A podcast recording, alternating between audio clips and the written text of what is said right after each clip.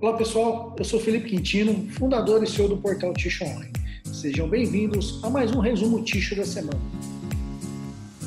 Essa semana é, eu quero começar com uma notícia que na realidade saiu na última sexta-feira, né?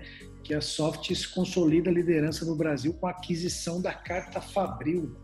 A empresa que pertence ao grupo CMPC deu mais um importante passo rumo ao desenvolvimento do seu negócio no setor de higiene pessoal a compra da totalidade das ações da Carta Fabril pelo preço de 1,13 bilhões de reais. Com a operação, a empresa que pertence ao grupo CMPC consolida sua liderança no segmento de papel ticho no Brasil.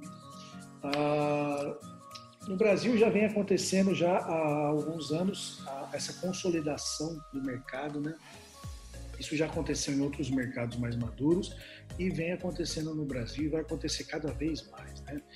Ah, o que diminuiu um pouco até a consolidação foi o grupo Daio ah, que tem comprado a Santer e não ter nenhum outro fabricante já instalado aqui ter comprado a Santer, senão ia estar um pouco mais concentrada essa consolidação.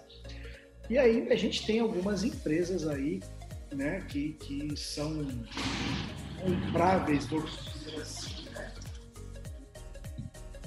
Empresas que vão ser adquiridas, que têm potencial de serem adquiridas.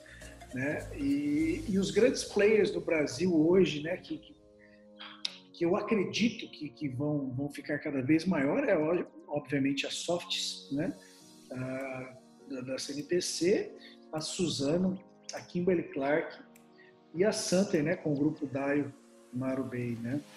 Então acho que são as as multinacionais e mais a Suzano que, que tem poder de compra aí, de estar tá se consolidando no mercado cada vez mais. Uh, vamos aguardar ver os próximos passos né, dessas, dessa consolidação.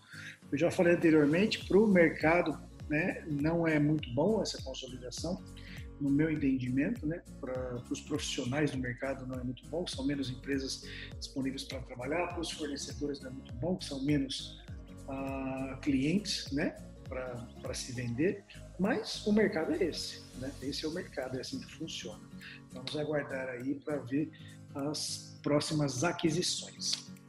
Fornecimento global de celulose deve continuar atrasado em 2022. O fornecimento global ah, de fibra deve continuar atrasado em virtude dos gargalos logísticos. Né? Isso vale tanto para as fábricas existentes quanto para os novos projetos, segundo o diretor de celulose comercial e, e gente gestão da Suzano, Leonardo Grimaldi. No curto prazo, a companhia espera que as paradas das fábricas fiquem acima da média histórica, devido a crises energéticas e as dificuldades no transporte marítimo. Olha aí. E a celulose está em instabilidade de preço, tendência caindo nos próximos meses, né? Suzano registra geração de caixa recorde e aprova projeto Cerrado, a companhia reportou geração de caixa operacional de 5,2 bilhões de reais e aprovou o investimento de 14,7 bilhões da nova unidade Fabril. Ainda sobre resultados, a Irani tem o melhor resultado de sua história no terceiro trimestre. A empresa reportou um lucro líquido de 97 milhões de reais e a receita de 432 nesse intervalo. Parabéns aí para a Irani que vem fazendo um excelente trabalho. O setor florestal investirá mais de 57 bilhões de reais até 2024.